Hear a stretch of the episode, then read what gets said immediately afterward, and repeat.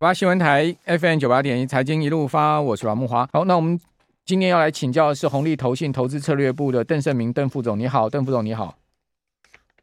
主持人好，各位听众大家晚安。好，那邓副总今天是有带来红利的市场报告哦，这个报告五十几页哈，很落落长哦，所以要讲这个要讲今年，当然就要话说从头了哈。这个今年的话就是。千变万化的一年，难以预测了哈。呃，不晓得鸿利的整体对今年的看法是如何呢？呃，我整整年的，如果以经济的状况，经济当然股市也反映经济了哈。那经济我们是看先蹲后跳，那先蹲后跳的话，上半年可能压力还是蛮大的哈。那下半年可能或许好一点。那主要反映其实有很大的一个风险值来自于联准会呃货币政策。那当然昨天 公布 FOMC 会议记录。我觉得某种程度其实有让市场稍微警惕了一下了。那看起来十九个语言里面，其实大家还是在观察哈，其实并没有松口。但是你看看那个会呃那个利率期货的一个部分，还是显示即使开即使这个会议记录出来之后，这个利率的一个利率的一个走势哈，那利整个来讲的话，我觉得其实好像也没有增增加多少，还是看今年。第四次开 FOMC 会议的时候，六月十四号，那个时候是利率政策利率最高的时候。那政策利率，我我认为还是今年哦，货币政策还是一个比较大的一个风险。因为为什么呢？因为这个因素影响去年一整年是应该是超过六成、七成以上，都是因为政策，因为升息，联总会升息的一个关系。那今年还是一样。那但是今年还有别的因素啊，就是说今年其实对景气的一个看法，整个景气循环进入下行区间的话，这个对风险资产来讲会有比较大的一个一个压力。但是如果有确定年准会会在上半年是做最后一次升息的话，这个股债之后，呃，这个整体的走势会比较好一点点。还有一个论述就是说，是不是大家很关注这个美元指数？那通常是不是升息到末期，美元指数就会趋贬？不见得哦。那我们统计过九零年、九零后的一个趋势，九零后跟九零年其实有点不太一样，但有一个共同现象就是，大概呃快要开始升息到最后之前的一百五十天到一百天，九零年以前还往上涨，九零年后就跌了。那有一点相同的，九零年前、九零年后其实都是类似几次的这个升息循环，其实它升完之后。美元指数除了就是金融海啸以外，大部分还是往上走，这个还蛮有趣的，背后可能有别的因素。嗯、那另外，联准会什么时候会最后一次升息？对、啊，那现在看起来，如果你以你两年再息的角度去看，嗯、通常它是有个价格发现的一个能力。对，那两年再息其实先跟跟现在利率前缘上限其实差不多了，通常应该是代表是说未来继续大幅升息，一定的速度大幅升息的可能性比较低。但昨天 FOMC 会议记录好像在打大家的脸的感觉，我觉得这部分会不会造成市场重新定价，甚至联准会这个政策利率定锚这个部分，我觉得看起来还是有三四成的一个变数哦。整体来讲，那另外整体的风险资产，我们是觉得从这个角度去看啊，就是说可能你现在第一季的一个配置，可能债券的一个配置，特别是投资等级债配置可能要多一点，股票的话稍微少一点，稍微等一等了，等这个资产价格。变动不要那么剧烈的时候，或许股债表现在二零二三年今年或许有机会呈现一个分化的状态。你你看股债过去一整年的年度都是股债同跌嘛，所以它相关系数高达接近六成左右，五成九到六成。那过去的以过去十几年的一个趋势看起来，通常渐渐应该要恢复到比较均值的一个水准。所谓均值水准，就是它的相关性应该要大概是零左右，这个这个状况。那当然不可能一一处一一次到位哈，那可能相对来讲，它的一个相关性低于三成的时候，股债的一个操作，我觉得你要去做股债的配置可能会比较好进行。那个时候或许是更加的一个资产配置的一个时机。嗯，那我们是看下半年的一个获利动能比较有机会回升啊，这个对股市的回稳其实也是有助益。好，所以呃，这一次的这个报告很宏观哦，而把今年的整个情势大致上就跟我们听众朋友已经报告了哈，几个主要重点了，就是说，呃，红利投信预估啊，这个主要已开发国家就包括欧元区、美国、英国的政策利率，好，都会是在今年中达到峰值，就是说，呃，如果说刚刚讲说最后一次升息的话，可能就今年五月嘛，如果以美国联准会来讲，好，差不多就是。一般市场预估呢，有可能升到四点七五到五，然后或者说比较悲观一点的，看五趴以上，哦，大概就到这个位置，差不多就结束了，哦，只不过说它后面什么时候会开始降息，那就是另外一回事。那另外呢，呃，经济放缓是必然的，只是会不会衰退就是另外一回事。还有就是说，美元会不会一定会因为升息循环到末期而走弱？似乎也未必，因为红利看了过去的经验哈，一九九零年之前升息循环最后一次的升息之后走势，美元是走强的哦。哦，那只有金融海啸时期是例外。好，美元加权指数在一九九零年跟呃一九九零年后，好，这个反应的方式略有不同，所以九零一九九零年是一个分野，哦，就是一个分野，哦，就不一定，好，美元一定会转弱，哈，呃，比如说以以说美元转弱，今年台币会很强吗？我也个人不觉得，哦，为什么？因为台币去年贬快十趴嘛，你说今年台币要大升？哦，那你要看看台湾有没有这个出口条件啊？台湾的出口今年预估上半年要衰退五趴到九趴，哎，哦，那如果出口衰退的话，你觉得台币 台币有很很强的条件吗？我倒也不这么觉得。好，那以及呢，刚刚邓总讲到一个很关键哦，当两年期美债殖利率啊，哦，这个是一个很重要的观察美国联准会升息的到到最后高峰的一个重点哦，两年期美债殖利率。好，那那在投资上，呃，邓总，你会怎么样建议我们的听众朋友哈？这个我们等下下一段回来，我们就在资产配置的观点的部分哈，再请教红利投信的邓胜明邓副总来谈一下哦。如果是红利预估的这些整个状况是这样走的话。那我们的策略就会出来，好，那策略会怎么样的一个，呃，钱要怎么放，好，比如股啊、债啊，刚刚你刚刚已讲到嘛，就投资等级债现在是优于非投资等级债嘛，好，这是现在目前市场一般的这个呃看法是这样，就是说共识是这样，那有没有可能会意外呢？好，我们等一下回来请教邓副总，我们休息一下，等下回来节目现场，九八新闻台 FM 九八点一财经一路发，我是阮慕驊，哦，呃，红利有一个看法哈，提供大家参考，就是在联准会好最后一次升息之后哈。那股债往往都会明显的往上走高啊，呃，不过在一九七零年代的时候似乎不是这样哈，就一九七零年代的时候，因为高通膨，所以呢停止升息之后呢，其实股债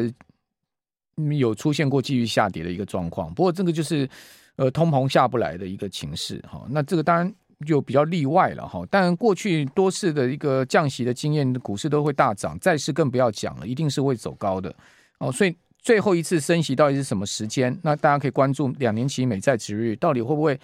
呃过高？因为两年期美债殖利率短天期它主要贴的这个政策利率在走，好，我们可以从美债两年期的殖利率的一个走势可以看出来。还有呢，就是说呃股债之间的一个正相关呢、在二零二二年上升到十二年最大值，所以为什么去年股债同跌，而且跌幅呢？呃，达到百分之二十哦，就是如果你股六债四这样的一个组合，到二十一趴这样的一个损失，好，这是非常巨大的损失。最主要是因为股债正相关，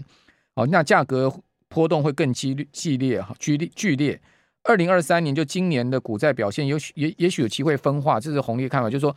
可能股市上半年还是比较大压力，但债市呢会比较好，好。所以，我们继续来请教红利投信邓胜明邓副总啊，就是说，那在这样状况之下，我们是怎么样做资产配置呢？红利的看法是如何呢？我们对投资等级债比较看好，像比如说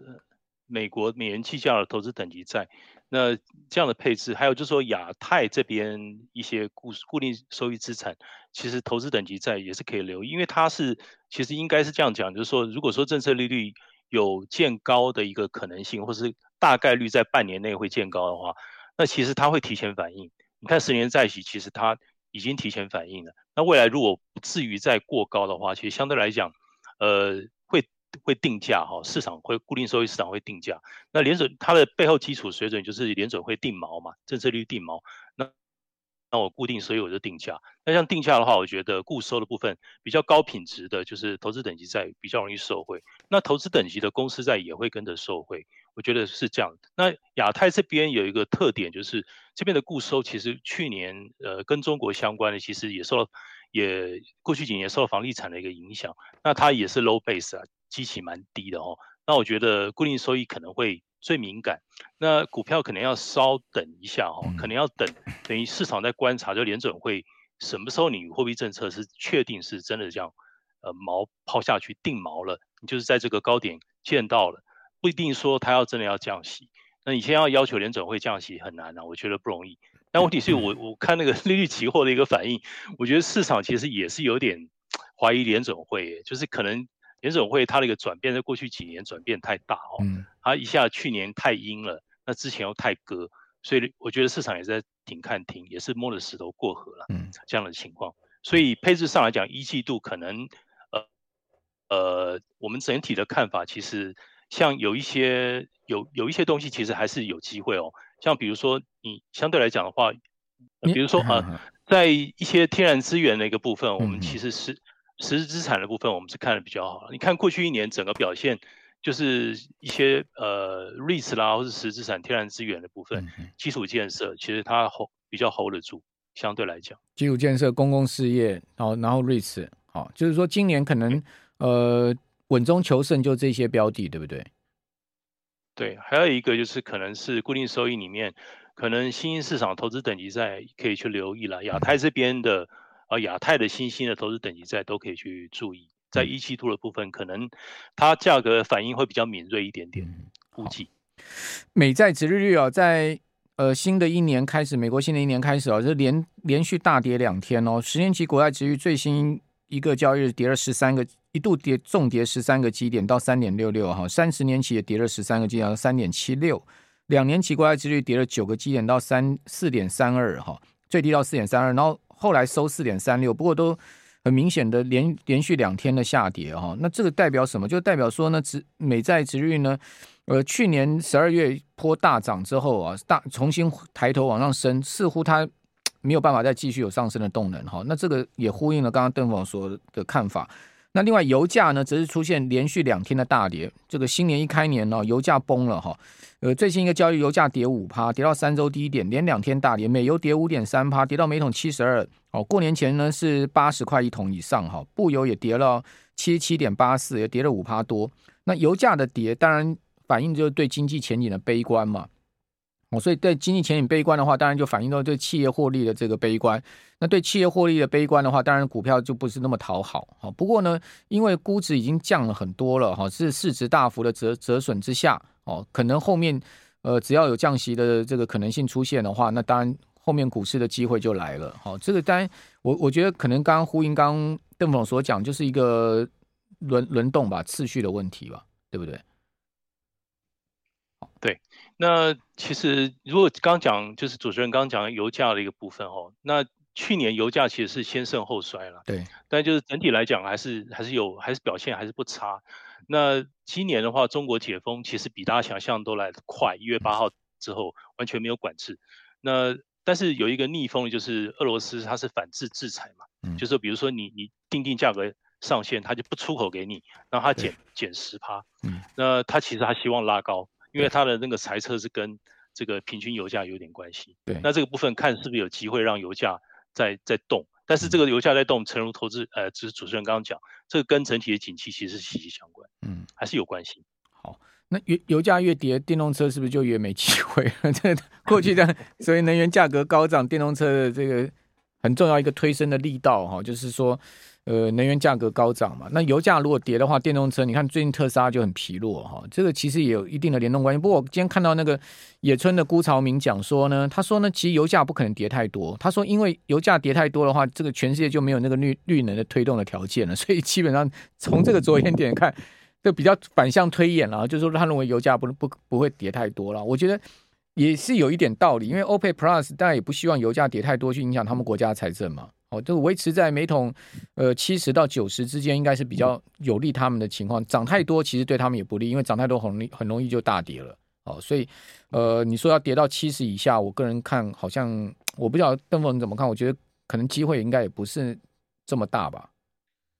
一方面就是经济衰退，如果只是一个浅层的衰退的话，我觉得它对油价的伤害恐怕不会很结构性的一个伤害。嗯。那另外一点就是，其实这些产油国家其实它都在控制。也在控制它的一个产量啊，他也知道你你你知道景气衰退，他也知道景气会衰退，还有这个提前的理性预期，他就会去调控。嗯、还有一点就是比较有趣的是，其实 Tesla 降价量就出来了，，